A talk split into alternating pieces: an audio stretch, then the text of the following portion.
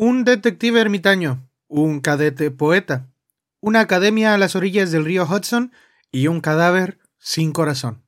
Esto es Los Crímenes de la Academia de Louis Bayard, una nueva película de Netflix y claro, un libro.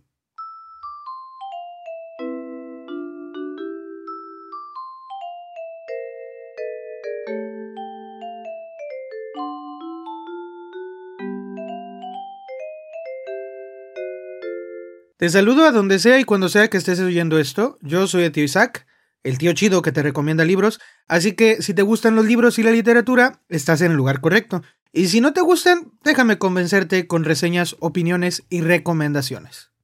Ya te lo he dicho otras veces, a mí me encantan las historias de misterio. De hecho, la mayoría de mis lecturas suelen ser casi siempre sobre algún crimen que resolver. A veces se trata de un asesinato, eh, la mayoría de las veces, aunque también puede que se trate de un robo o de algún engaño. El asunto es que en 1841 se escribió la primera historia del género policíaco y fue publicada. Su creador fue el mismísimo Edgar Allan Poe, así que él es conocido como el padre del género policíaco. Y esta novela se llama Los crímenes de la calle Morgue. Si aún no has leído Los crímenes de la calle Morgue, te la recomiendo. Hazlo en cuanto puedas. Es más, cuando termines de escuchar este episodio, te aseguro que te van a quedar ganas de leer esa historia. Ya te ya verás por qué. La historia de la que te voy a hablar hoy no solamente es una novela policíaca, sino que también es una novela histórica. ¿Qué significa esto? Significa que fue escrita recientemente, pero que se basa en un periodo muy, muy alejado del pasado. Más de 100 años por lo menos. Estas novelas, las novelas históricas, siempre se basan en algún acontecimiento real, pero también a veces no, no se basan en acontecimientos reales. Lo que sí es que definitivamente deben retratar el estilo de vida de esa época. Tienen que eh, retratar la geografía de los lugares hasta el lenguaje que utilizaban. Y escribir una novela de este tipo evidentemente requiere de muchísima investigación para detallar la historia con exactitud. Y algunas veces los escritores tardan años y años en terminar una obra histórica porque tienen, en serio, tienen que cuadrar muchísima, muchísima información. Bueno, pues Luis Bayard publicó Los Crímenes de la Academia en el año 2003, pero para ese entonces él ya había escrito por lo menos dos novelas románticas en los noventas y después se metió al género histórico, no con Los Crímenes de la Academia, sino con una novela que se llamaba El señor Timothy o Mr. Timothy. Esta historia retoma la, vida de un personaje icónico de la literatura que es el pequeño Timmy de la historia Un cuento de Navidad. Esa historia en donde el señor Scrooge es un tacaño y es visitado por tres fantasmas y todo eso. Es un clásico. Bueno, ahí hay un niño que es el pequeño Timmy que es este niño que está lisiado y está muy enfermo, aunque nunca te dicen de que está enfermo.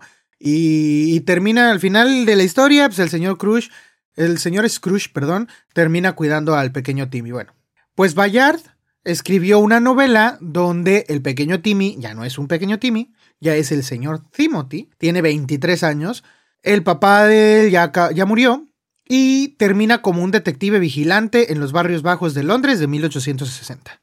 O sea, se va un buen ciento y cacho años en el pasado a, a, escribir una historia como de thriller y todo eso. El libro fue muy bien recibido y fue alabado por la exactitud histórica de la historia e incluso muchos dijeron que seguía el espíritu de la misma historia de un cuento de Navidad. Y entonces fue cuando Bayard comenzó a ser considerado como uno de los mejores escritores de novela histórica de nuestros días. Es ahí cuando publica en el 2003 Los Crímenes de la Academia. Los Crímenes de la Academia ya no está en Londres porque la novela anterior estaba escrita o ambientada en Londres, sino que Los Crímenes de la Academia está ambientada en el norte del estado de Nueva York y un poco más atrás en el tiempo, en el año de 1830. Nuestro personaje principal de Los Crímenes de la Academia eh, o por lo menos es un coprotagonista, digámoslo, porque después viene una segunda persona que va a completar la dupla. Es, es un agente de policía jubilado que se llama Gus Landor. Que le vamos a decir Landor porque en el libro casi todos le dicen Landor, excepto una muchachona que le dice Gus. Se llama August Landor, le vamos a decir Landor, ¿no? Landor se muda a este lugar de Nueva York, alejado de la ciudad, del ajetreo de la ciudad, por recomendaciones médicas, pero ocurre que poco tiempo después, unos meses después de que se muda a este lugar, su esposa se enferma y muere y él se queda cuidando a su hija, hasta que, según nos cuenta Landor, pues su hija se va. Se va con un joven y, y así, eso es lo que él nos cuenta, ¿no? Que su hija se fue con un joven. Así que, pues él se queda encerrado en una cabaña en el bosque, tiene la compañía de una vaca a veces y un caballo viejo por allí tiene. Así que se hace fama de ermitaño, de huraño y también de borracho. Porque frecuenta muchísimo un bar local, un poquito por la bebida y un poquito por la muchachona que de repente le dice Gus y atiende el lugar, ¿no? Ella, la, moza del lugar, pues resulta como un interés romántico por ahí para, para Gus Landor. En este lugar, en, en, eh, en el norte del, de Nueva York, en el 1830, tenemos localizada una academia militar llamada West Point. Está, pues como todas las academias militares, ¿no? Llena de soldados en formación. Y es una fortaleza, ¿no? Parece un hasta parece un castillo y está vigilada las 24 horas del día por los mismos cadetes y por personal, ¿no? Hay incluso artilleros que están en un ala de la, de la academia, hay un ala médica, en fin, hay cadetes o alumnos, por decirlo así, por eso es, una escuela, hay cadetes que pues de distintas edades y de repente en las inmediaciones de la academia, aún, aún cerca de la academia, pero no dentro de sus puertas, aparece el cadáver de un joven que parece ser que se ahorcó de un árbol. Eso pasó. Encuentran el cadáver del joven y lo llevan ahora sí a las instalaciones médicas y de repente, dentro de las instalaciones médicas, alguien entra y le roba el corazón de un modo extrañamente quirúrgico. Es, o sea, el, médico de la, de la academia, porque hay un médico que vive allí, el médico de la academia dice que eso fue tan, pero tan preciso que es imposible que haya, se, se haya tratado de una sola persona el que lo haya hecho. Es sumamente importante que se resuelva este misterio, porque la reputación de la academia depende de que no se sepa en las altas esferas que un crimen de este tipo ha ocurrido. No tanto el suicidio del joven, sino el hecho de que le extrajeron el, corazón al muchacho.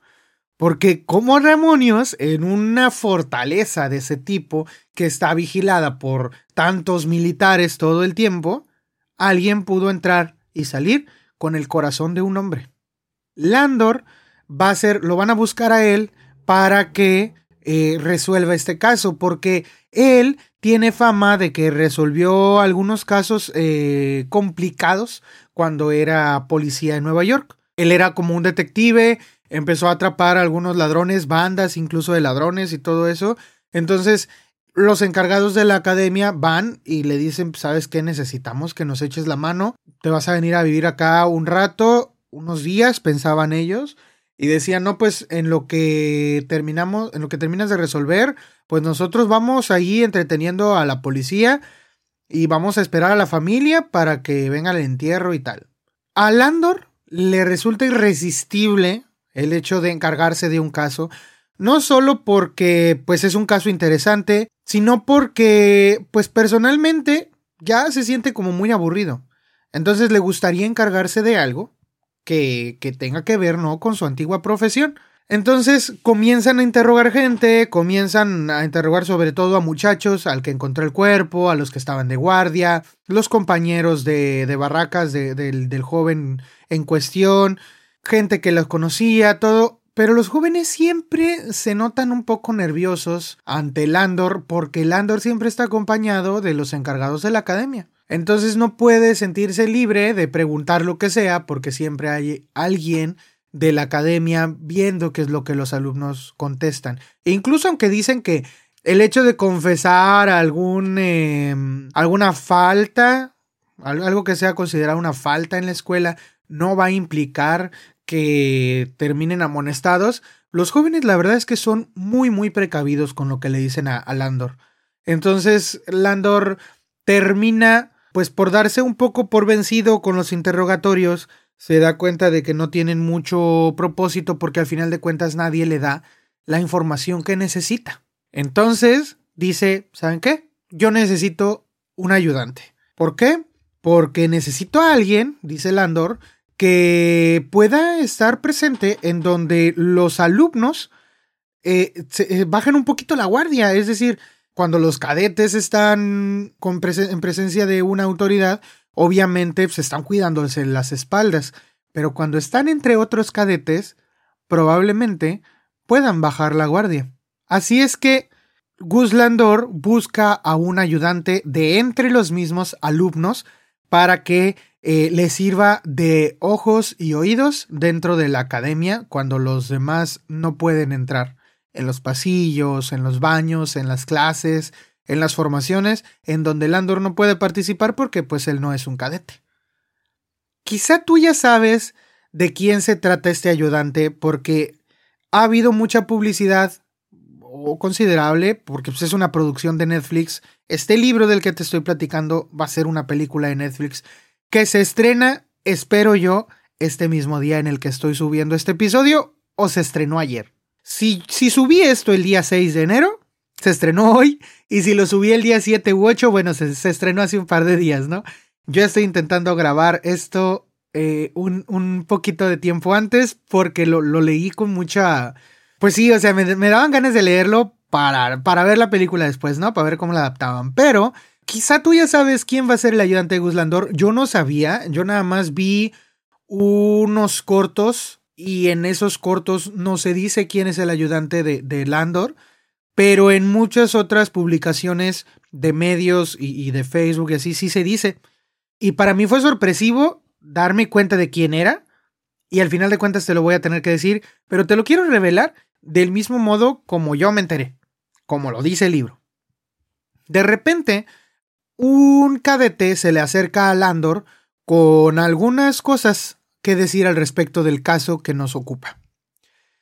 Cuando Landor ve al joven, lo describe de la siguiente manera y vamos a ver si te puedes hacer la imagen de quién es esta persona, porque estoy casi seguro de que has escuchado hablar de él.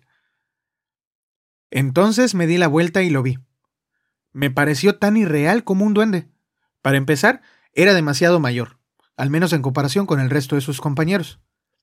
Esos chavales todavía tenían granos en la cara, manos grandes y pechos hundidos, y se asustaban con facilidad, como si la vara de su profesor siguiera resonando en sus oídos. Ese novato era diferente. Los granos habían cicatrizado y tenía un porte erguido, como el de un oficial convaleciente. Dos mechones de lacio pelo negro sobresalían de su ridícula gorra de cuero, haciendo un camafeo con sus ojos, que eran de color gris avellana y demasiado grandes para su cara. Por el contrario, sus dientes eran pequeños y exquisitos, como los que se ven en el collar de un jefe caníbal. Eran unos dientes delicados, apropiados a su estructura, ya que era delgada como una paja, ligero, excepto por su frente, que ni siquiera conseguía cubrir la gorra. Pálida y pesada, sobresalía de su envoltorio en la forma en la que la comida de una anaconda hace un nudo en su cuello. Si aún no te haces una imagen clara de quién estamos hablando, pues te lo tengo que decir para poder seguir con la historia.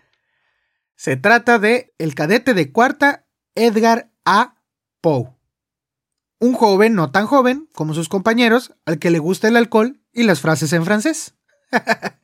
sí, vamos a estar viendo a un joven Edgar Allan Poe, aunque en realidad en la novela, y esto es algo que el mismo autor refiere, nunca se le llama por el nombre completo de Edgar Allan Poe, siempre es Edgar A. Poe o Cadete Poe o Edgar. Cuando se habla de Alan, él siempre dice el señor Alan refiriéndose a su padrastro. Pero es Edgar Allan Poe.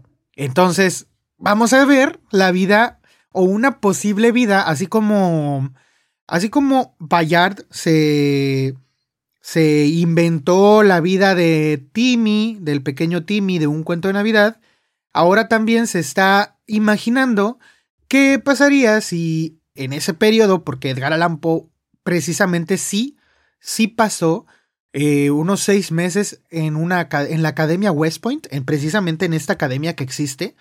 Eh, Edgar Allan Poe sí pasó unos meses en esta academia, pero se salió. Entonces, ¿qué pasaría si durante ese tiempo Poe se hubiera encontrado con uno de esos misterios que probablemente pudieran haberlo formado para llegar a ser el escritor padre de la novela policíaca? Bueno, se, retomemos la historia. Poe frecuenta a escondidas el mismo bar que Landor, pero a Landor no se había fijado en él porque pues en realidad no, no tenía ningún interés eh, eh, en ningún cadete hasta el momento, ¿no? Y de hecho una, una de las frases que más me gustan por el significado que tiene y probablemente el significado que pueda tener para alguien más, como para mí, es un momento en el que hace referencia a cuando conoce a Poe y no se imagina lo que va a pasar después, en donde dice, la mayoría de nuestros encuentros permanecen perdidos en una nube, pero solo cuando alguien llega a ser vital para nosotros, intentamos darle a ese primer encuentro la importancia que más tarde tendrá. Bueno, sorpresivamente, Poe se, se presenta ante Landor, es decir, Poe busca a Landor, para decirle su propia teoría sobre lo que ocurrió en la academia. Y Poe es bien clarito con lo que le dice. fuera de que, fuera de que Poe sea un, simple cadete, los cadetes en general no buscan a Landor por, por temor de, de lo que pueda resultar, ¿no? De que pueda encontrarlos en alguna circunstancia. Pero Poe no, Poe, Poe va y le dice a Landor, ¿sabes qué? Yo tengo una teoría de lo que pasó con el joven y su corazón perdido y le dice, el siguiente diálogo se desarrolla entre ellos dos. El hombre que está buscando es un poeta. ¿Por qué cree que el hombre que se llevó el corazón es un poeta? Señor Landor, el corazón es un símbolo. Si se arrebata el símbolo, ¿qué queda? Un puñado de músculos que no tiene mayor interés que una vejiga. Arrebatarle el corazón a un hombre es negociar con símbolos. ¿Y quién mejor provisto para ello que un poeta? A mí me parece un poeta espantosamente literal. No diga eso, señor Landor. No puede fingir que ese acto de salvajismo no despertó resonancias literarias en las circunvulsiones de su cerebro. ¿Quiere que le trace mi propia serie de asociaciones? En un primer momento pensé en Child Harold. El corazón se quebrará, pero aún quebrado, pervivirá. Después recordé la encantadora canción de Lord Suckling. Le ruego me devuelva mi corazón ya que no puedo tener el suyo. La sorpresa, dado lo poco acostumbrado que estoy a la ortodoxia religiosa, es lo que a menudo me lleva a la Biblia. Crea en mí, oh Dios, un corazón limpio. Al corazón contrito y humillado no despreciarás tú. Entonces podríamos estar buscando un maníaco religioso. Ah, ¿una proclama de credo? ¿A eso se refiere? Volvamos al latín entonces. El verbo credere procede del nombre cardia, que significa, significa corazón, ¿verdad? En nuestro idioma, por supuesto, corazón no tiene forma predicativa y por eso lo tradujimos credo por creo, cuando literalmente significa desear con el corazón, llevar en el corazón. En otras palabras, una forma de no negar el cuerpo ni de trascenderlo, sino de expropiarlo, una trayectoria de fe secular. En otras palabras, poesía. Puede que viera que contraía la comisura de la boca, porque inmediatamente dio la impresión de que se cuestionaba a sí mismo, y entonces de pronto se echó a reír y se dio un golpecito en la sien. He olvidado decirle que soy poeta, señor Landor, y que tengo tendencia a pensar como ellos. No puedo remediarlo. Y así tenemos, por fin, a nuestra dupla, nuestro dúo dinámico, que pues va a buscar resolver el caso de este corazón perdido. Y no solamente de, no solamente nos vamos a encontrar con este corazón robado, sino que de por lo menos vamos a hablar de otros dos corazones robados. Uno de ellos va a ser el mismo corazón del cadete Poe, aunque no en sentido literal, sino en sentido figurado. Porque el cadete Poe se va a cautivar por una chica tan intenso como, como se demuestra en las palabras que acabamos de escuchar, así de intenso resulta ser su pasión por una chica llamada Lea. Entonces, Landor y Poe van a ir descubriendo juntos no solo los secretos que esconde la academia, ni los secretos que esconde la misma Lea, sino también los secretos que esconden ellos dos. Y cuando empiezan a descubrir esta, esta cadena de secretos, pues se empiezan a ver más muertes. No solo de personas, sino también de animales. Al final de la historia vamos a resolver incluso más misterios de los que sabíamos que existían. Así que este libro se vuelve cada vez más y más interesante. La, la, historia es pues una historia gótica, muy clásica.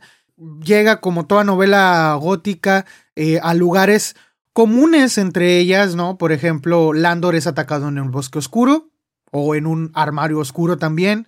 Los mensajeros que conducen estos faetones, ¿no? Estos carruajes eh, jalados por caballos. Hay magia negra también. Estas cosas como la, la frenología que era, si, no me estoy, si no me estoy equivocando, si se, dice frenología, que era esta teoría de ponerle ciertas características según el rostro a la persona y eh, entre estas características eh, se encuentran pues las de ser un psicópata posiblemente o no.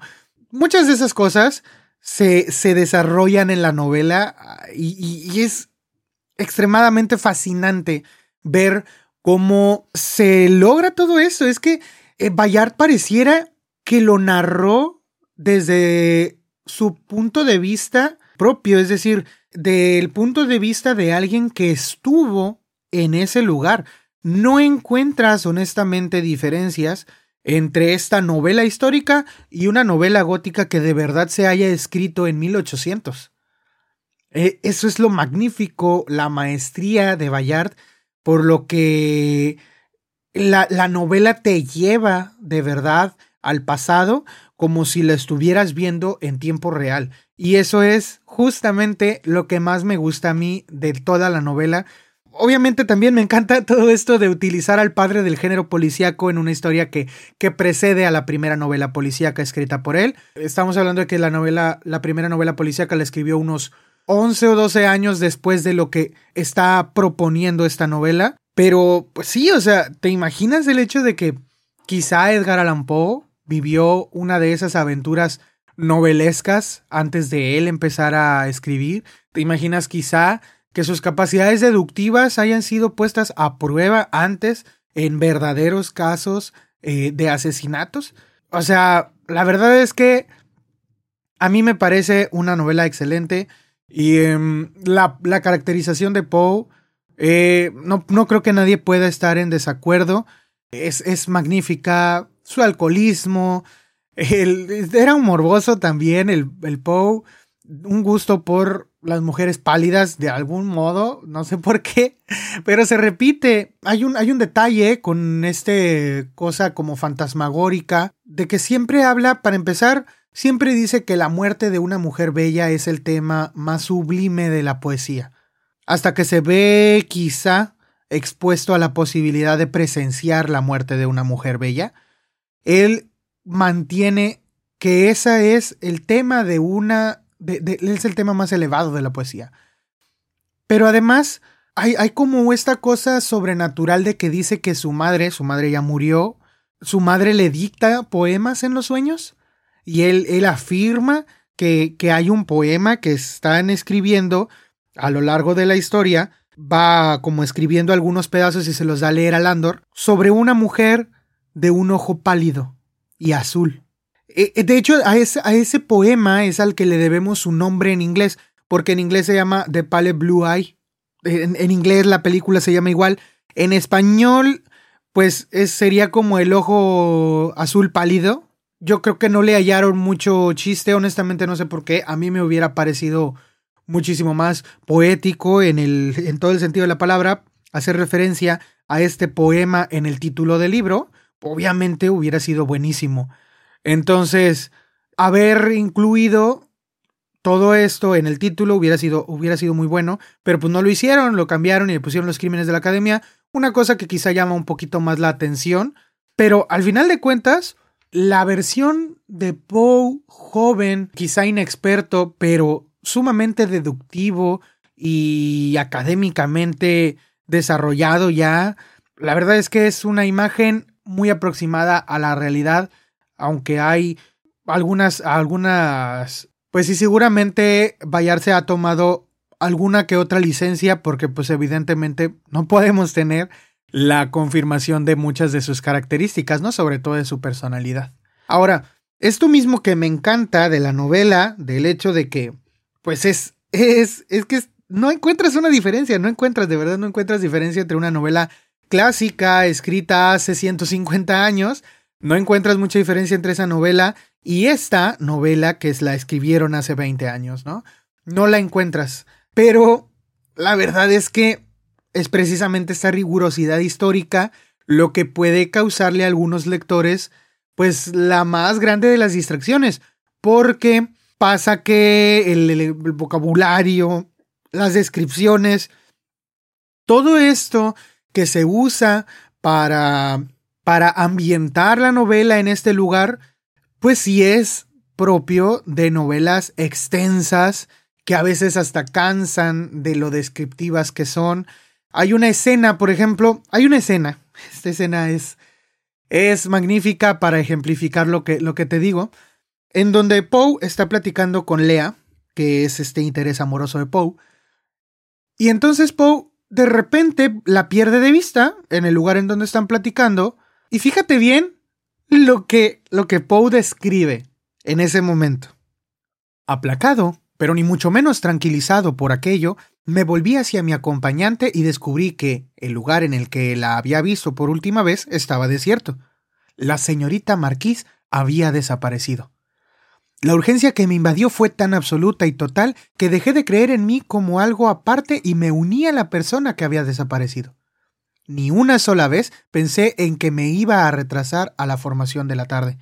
De buena gana habría renunciado a todas las formaciones, a todas las obligaciones, por un atisbo de su angélica figura. Corrí de árbol en árbol, de piedra en piedra, me precipité por todos los sombreados caminos, tanteé todo tronco y tocón, busqué entre el césped y el musgo los prados y los riachuelos, Grité su nombre a los sapos y a los petirrojos, grité hacia el viento del oeste, al sol poniente y a las propias montañas. No recibí respuesta. En las profundidades de mi angustia, y puede imaginar a qué precio, incluso me acerqué al precipicio del peñasco del cementerio y grité hacia la escarpada pendiente, esperando a cada momento ver su cuerpo roto y sin vida, tendido en las rocas que había de abajo. Casi había perdido toda esperanza de encontrarla, cuando finalmente pasé al lado de un rododendro, situado a menos de cincuenta metros de donde la había visto por última vez, y a través de la tracería de las casi desnudas ramas, contemplé un pie prisionero en una bota de mujer. Entrecerrando los ojos para mirar a través de la espesura, alcancé a ver que el pie estaba conectado a una pierna, la pierna a un torso y el torso a una cabeza. Sumados, componían el pálido e inerte cuerpo de la señorita Lea Marquís, postrado en el gélido, duro y rocoso suelo. Y te voy a dejar allí, no te voy a decir qué pasa a continuación, pero ¿te fijas? ¿Te fijas cómo en lugar de decir simplemente, como haríamos en una novela del siglo XXI, la busqué por todos lados, Bayard se mete en el personaje y en el modo de hablar de la época y aparte, o sea, es que se mete mucho en el personaje de Poe, porque porque Poe era intenso. Lee alguno de sus libros o de sus poemas, léete El Cuervo y vas a ver qué tan intenso era.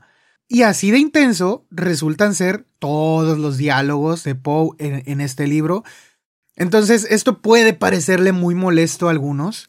Los entiendo porque, pues, si quitáramos todas estas descripciones extentísimas de lo que está pasando en el libro, fácilmente se reduce a la mitad de las páginas. Pero también le vas a quitar todo su chiste, todo el encanto del libro en realidad. Así que si te animas a leerlo, ten en cuenta que las novelas góticas siempre, siempre son muy descriptivas y esto es parte intrínseca del género. Así que, avisado estás. Ahora, algo extraño que me topé en la novela, ya muy, muy adentrada la trama, de verdad ya poco antes de que termine, o sea, ya está por desarrollarse el final. Nos faltan un par de pistas para terminar eh, con el misterio. Y de repente, Poe y Landor se vuelven muy buenos amigos. Tan buenos amigos que se vuelven compañeros de juerga, porque a los dos les encanta estar tome y tome. Entonces, Poe va a escondidas a la habitación de Landor por las noches y se emborrachan allí con el alcohol que Landor le, le, le invita a Poe. Se dan unas guarapetas, se ponen hasta el queque y se quedan solos, siempre en su habitación. Y probablemente estás, probablemente estás intuyendo a qué voy y sí, a eso voy. Con frecuencia se repiten el hecho de que son hombres solos, con mal de amores, con un pasado desdichado y que solo entre ellos se pueden entender. Incluso hay un par de comentarios por ahí que dice que, por ejemplo, hay un, hay un comentario donde, donde Landor dice, no, yo ya estoy muy viejo para el amor y que no sé qué, y Poe le dice, no, no estás tan viejo. Y Landor se, se pone colorado. Entonces, eh, sí hay cierta tensión sexual en este bromance, que es lo que llamamos ahora, o por lo menos se, se conoce como son dos amigos que son amigos, no son otra cosa, pero que hay definitivamente todo puesto para que se desarrolle, si no una historia romántica, por lo menos un encuentro sexual. Y esto me pareció evidente a mí, y no solo a mí, por ahí en internet leí alguna reseña en donde lo puntualizaban, y es que es cierto, pero me cuadra un poco porque las primeras dos novelas de Bayard son novelas de romance, pero de romance gay. Entonces, obviamente Bayard estaba como intentando poner su sello de algunas de, de, sus novelas anteriores en este caso.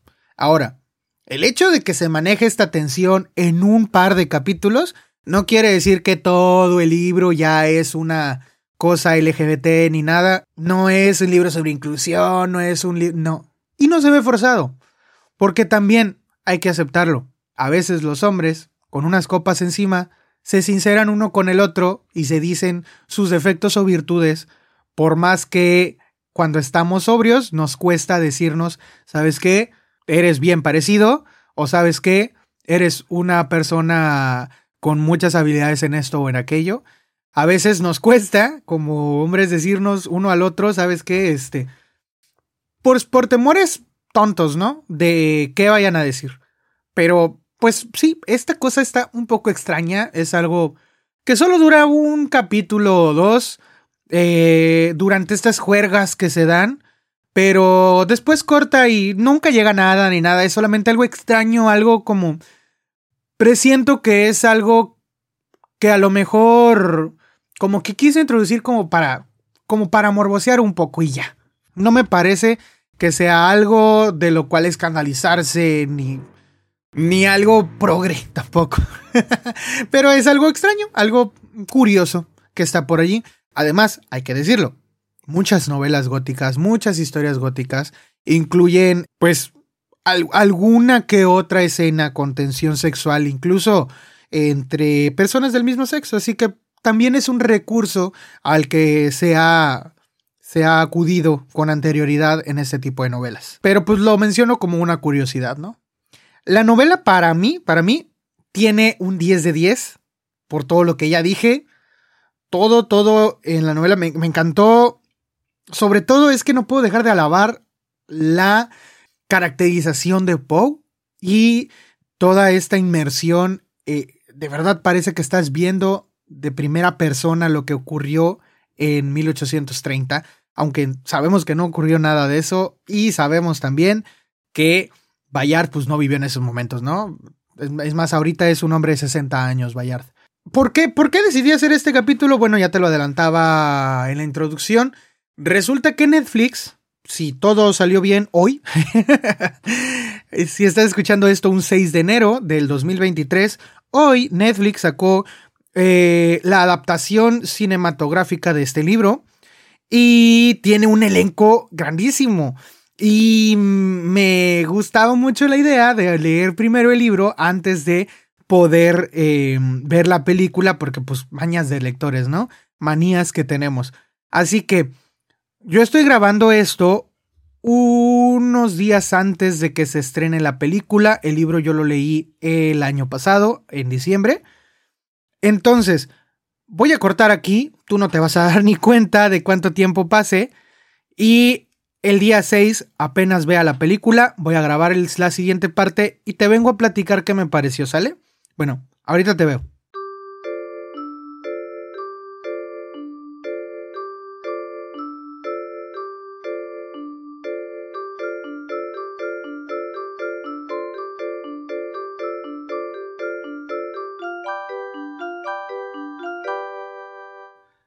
Bueno, a ver, yo ya fui y vine de ver la película. Y si tú ya viste la película, qué, chido, podemos conversar un poco. Y si no la has visto, igual te platico un poquito sobre la película. La trama ya la conoces, así que vamos a hablar un poco más sobre los actores y el, productor, ¿sale? Para empezar, me sorprende. bueno, más de, de cine no hablo. Comparo nada más la película con el libro que leí, ¿no? Porque pues este, esta película se basa en un libro, así que pues lo puedo comparar. Eh, parece que le dieron muchísimo presupuesto al director de la película que se llama Scott Cooper. Básicamente este tendría que ser uno de los primeros bombazos de Netflix porque le dieron 80 millones de dólares para, para hacer esta película. Entonces debería de haber sido lanzada como con más como con más expectativa. Pero por lo que veo ha pasado desapercibida hasta el momento además de eso, pues sí, eh, tengo que decir que hay algunas cosas que no me agradaron. Lo que más resalta de la película es obviamente la actuación de Christian Bale como Gus Landor. Porque Christian Bale es un actorazo. La verdad es que ese tipo sí. O sea, cada película que hace es una película en donde se mete en el personaje, incluso eh, en grado físico. Es decir, hay, hay Está es famosísimo este, esta imagen en donde se ponen varias fotografías de Christian Bale en distintas eh, películas y en donde, por ejemplo, para Batman se está súper musculado y fortachón y todo y para una película que se llama El maquinista, si mal no recuerdo, está en extrema delgadez, ¿no? Y, y en una cosa insana de delgadez. O sea, Christian Bale es un actor entregado y hace su chamba como siempre la hace, es decir, la hace excelentemente. Los diálogos, su personaje, su personaje está, genial porque él lo está actuando tal cual, ¿no? Ahora, su compañero, el joven que va a ser de Edgar Allan Poe, es un chico que probablemente si tú, sí, porque probablemente tú eres lector y quizás has leído y has seguido las películas de Harry Potter, ubicas y probablemente no ubicas a este chico. Es decir, el primo de Harry Potter en las películas de Harry Potter. El, chico este que le hacía bullying, el gordito que le hacía bullying a Harry cuando estaba en casa de sus tíos. Ese chico que se, que se llama Harry Melling. Ese chico es el que interpreta a Edgar Allan Poe. Lo, lo interesante con este joven es que él, de hecho, para las últimas películas de Harry Potter, que, bueno, ustedes ya saben que a mí ni me gusta. Harry Potter, ni me gustan las películas, ni los libros no los he leído, pero lo ubico de esa película, ¿no? Estaba leyendo que algo, algo interesante sobre él es que a las últimas películas de Harry Potter que, que hicieron, él ya, como ya no estaba, ya no estaba gordo, para nada. De hecho, cambió radicalmente, no se parece en lo más mínimo al personaje que ya había interpretado en esas películas. Entonces, para estas últimas películas, eh, tuvo que usar casi que un traje de gordo o un doble prácticamente para la mayoría de las escenas en donde salía.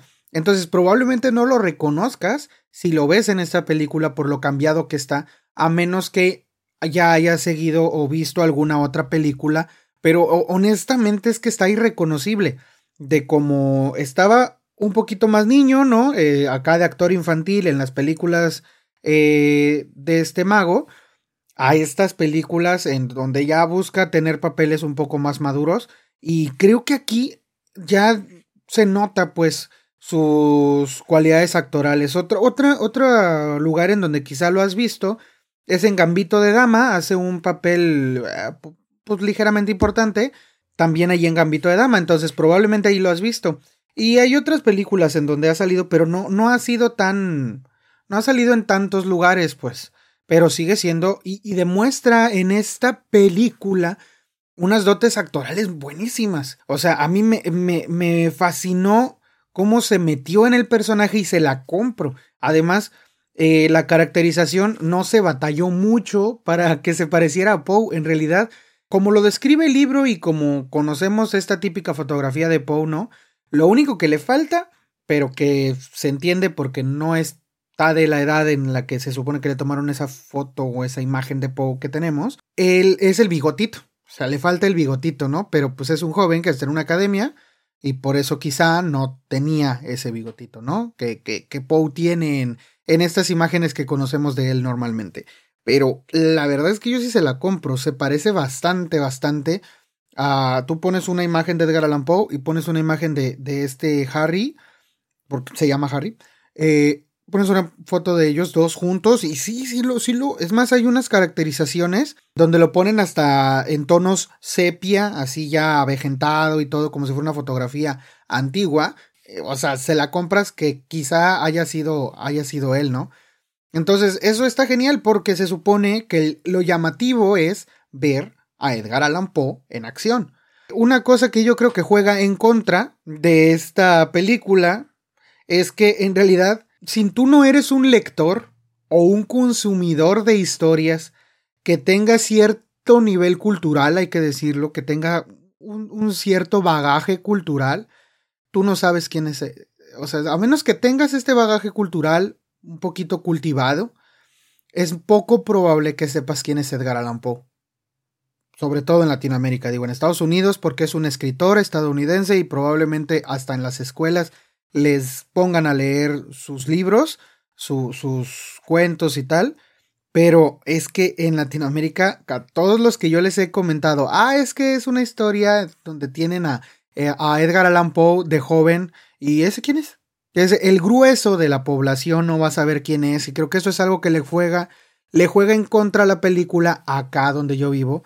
Y por eso siento que no se ha hecho mucho revuelo, incluso entre la comunidad de lectores, porque no he visto en Facebook ni una sola publicación. La película se estrenó en diciembre del año pasado en cines y se estrenó el 6 de enero en Netflix.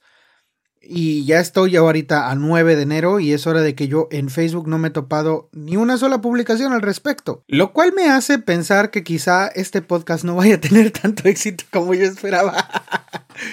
Pero igual, o sea, es un libro que yo me leí, es una película que me vi y te digo, estas actuaciones son geniales, las actuaciones de los dos son, son buenísimas, la película es suya. Fuera de eso, fuera de destacar la caracterización de los personajes, los ambientes también eh, manejados, la, o sea, todo, la academia, las cabañas, los vestuarios, incluso hasta los acentos y los, y lo, sí, o sea, el tipo de lenguaje que utilizan los actores y todo eso, me parece impecable. Sin embargo, hay algo que le falta a esta película, que a pesar de que dura dos horas, dos horas y unos minutos, se siente que, que, que duró más. Y eso es porque se toma muchísimo tiempo en algunos diálogos infructíferos. Es decir, hay, hay, muchas cosas de relleno que vienen en los libros, que en la película no es necesario que, la, que las tepas porque las estás viendo, o no es necesario que te repitan algo porque lo estás viendo, o porque lo das por sentado, porque es una película, o no necesitas introducir personajes, o no necesitas hay una cantidad espantosa de personajes y no te da tiempo de conocer a nadie. Porque en lugar de tomarse el tiempo de desarrollar las relaciones interpersonales entre los personajes que nos presentan, te presentan un personaje y pum, pasan a otra escena donde te presentan otro personaje y pum, pasan a otra escena donde te presentan a otro personaje más. Y al final de cuentas, terminas con un montón de gente que no vuelves a ver y los únicos personajes a los que sigues son Poe y Landor, pero ellos por las prisas de que tienen que resolver el misterio y de que obviamente es una película que tiene un tiempo limitado, entonces no tienen tiempo ni siquiera entre ellos de llevar a cabo esta, esta cosa, esta amalgama de, de, sus, de sus capacidades que se da en el libro. En el libro tú entiendes que un descubrimiento de Poe le ayuda a Landor a descubrir otra cosa y que una cosa que Landor dice le ayuda a Poe a descubrir tal otra. Pero en, el, en la película no, o sea, en la película nomás de repente hay muchas cosas que parecen gratuitas, parecen sacadas de la manga, parece que, que Landor nada más, este, pues nada más, este, se, no sé, agarró una bola de cristal y dijo esto es. Entonces, y además, por ejemplo, para llegar al, emotivo final, porque el, el, final, tengo que decirlo, sí, es, es emotivo por la, la resolución de todo el misterio termina en algo que va a poner a prueba la amistad entre Poe y Landor. Pero no hay una amistad en esta película. Yo te comentaba que había una atmósfera como de tensión sexual entre ellos dos en el libro, en la película no existe ni siquiera la posibilidad de que tú pienses que ellos han desarrollado una amistad estrecha. Porque pasa con pasa de largo por tantos detalles que sí están en el libro, pero alarga y extiende a más no poder muchos otros detalles visuales sin diálogos que no te aportan nada a la historia. Que en realidad yo creo que si le quitas todas esas escenas, bien te hubiera podido durar una hora y media y el misterio se resuelve. Y ya, fin. Entonces, esto te deja como que la verdad le faltó algo a la película. Yo siento que a la película le faltó eso. El desarrollar entre los personajes, y no solo entre Poe y Landor, también entre Landor y esta mujer que es su interés romántico, también entre, entre por ejemplo, Poe y eh, un joven que, con el que entabla una amistad, también necesitan, porque va a ser un personaje que nos va a ayudar a resolver el misterio, eh, también necesita como desarrollar un poco más. Y no, resulta que con mucha gratuidad las cosas siguen avanzando solamente porque el guion necesita que vayan avanzando. Y esos pequeños detallitos que evidentemente en el libro te van describiendo poco a poco, pero que la película no tiene tiempo suficiente para, para explicar, se los saltan los dan por sentado o simple y sencillamente pues no aparecen en ningún lado, pero terminan dándote el mismo final que en el libro. Entonces, para, para que tú llegues al mismo final del libro, necesitas ciertos detalles para que tenga el mismo impacto. Y no lo, como no tiene esos detalles, no tiene el mismo impacto. Y al final de cuentas, aunque sí es un final, no te lo imaginas, es decir, si tú apenas estás viendo la película y, y no has leído el libro, no te vas a imaginar en qué se acaba, porque el enigma, al final hay, dos vueltas de tuerca al final del libro. En los últimos capítulos hay dos vueltas de tuerca y las replica eh, del mismo modo en la película. Pero para que tú las entiendas completamente y comprendas el impacto emocional que debería de tener en la relación de estos dos personajes, compañeros de esta aventura, deberían de haberte desarrollado más su, no solo su amistad, sino la relación eh, de ellos con otro tanto de personas. Y esto no se explica para nada y pues es lo que me quedó a deber. En general, la adaptación es casi que lo mismo, hay muchos diálogos que son iguales, los personajes son los mismos, no, se, no quitan ni, ni ponen ningún personaje, pero que tú pongas 20 personajes en un libro de 500 páginas, está bien, porque tú te vas a tomar un tiempo para leer esas 500 páginas. Pero que te pongan 20 personajes en una película de dos horas, pues no te va a alcanzar ni siquiera de a 20 minutos por personaje para que le des un desarrollo, porque tú tienes que darle seguimiento a la trama. Entonces, yo creo que eso fue lo que falló, al final de cuentas. Eso y el hecho de que no está teniendo mucho éxito, creo yo, no, no la están pelando mucho, porque pues la verdad es que la gente en general no sabe quién es Edgar Allan Poe a menos que tenga un poco de relación con la lectura, ¿no? O, o este, pues sí, con la lectura o, o, los cuentos o que se hayan, que esté un poquito más empapado, ¿no? De otro, de otro tipo de cultura sí requiere un poquito eso y creo que aquí nos falta un poco porque a todo mundo que yo le pregunto, a todo mundo yo le digo, ah, es que quiero ver esta película porque se trata de Edgar Allan Poe y todos quién, o sea, y ese quién es o ese que hacía. Y si le quitas eso, Si le quitas eso a la película, si tú le quitas el hype de, ah, voy a ver a Poe de joven, voy a ver a alguien caracterizado de Poe, la verdad es que baja mucho el estándar y te quedas con solamente una película que habla de un asesinato y de cómo se resuelve el asesinato. Pero, pues al final de cuentas, si ni siquiera eso lo hace satisfactoriamente, pues la película termina siendo un, un gran me para mí. Entonces, pues eso fue la película para mí. Al final de cuentas, pues tú puedes ver la película o puedes leerte el libro. Como última recomendación, puedo sugerir dos cosas.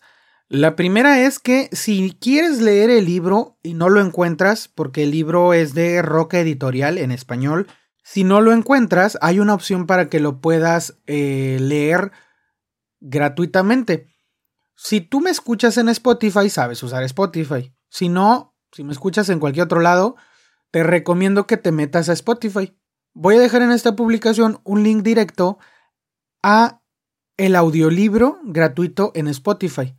No es mío, yo no lo publiqué, pero cuando estaba buscando cosas sobre el libro, me encontré con que todo el libro, el audiolibro original, el que de hecho está en yo yo tengo una aplicación en donde escucho audiolibros, es el mismo audiolibro de esa aplicación, está disponible gratuitamente en Spotify. Entonces, pues yo espero que para las cuentas gratuitas también, yo supongo que sí. Pero si quieres escuchar el libro, puedes escuchártelo allí. Está todo el libro completo ahí en Spotify, pues lo escuchas ahí poquito a poquito. Si no te da mucho tiempo y si te da tiempo, pues igual en, en menos de una semana te lo terminas de escuchar, te lo aseguro. Y la segunda cosa es que si te gusta un poco el tema de Edgar Allan Poe y resolver crímenes y todo eso, en el episodio donde hablo sobre teorías de conspiración, que es como unos tres o cuatro episodios antes de este, allí también te hablo de la posibilidad de que Edgar Allan Poe haya sido un asesino en la vida real, porque uno de sus cuentos lo relaciona directamente con un crimen que sucedió en su época, del, del cual de hecho él sí fue un sospechoso, investigado por la policía, pero pues fue exonerado de cualquier eh, sospecha porque no encontraron Em, evidencia. Pero es, existe la posibilidad, hay una teoría conspirativa que dice que Edgar Allan Poe podía meterse en la piel de los asesinos porque él era uno de ellos. Si quieres escucharlo, ve a escuchar ese podcast donde hablo de teorías conspirativas. Pues nada, espero que puedas leer el libro o quizá escucharlo. También, pues si ves la película, Ojalá y me puedas dejar tu opinión de cualquiera de, de, ellos, del libro o la película. Y pues nada, yo me voy. Y nos escuchamos la siguiente vez que le piques ahí en play.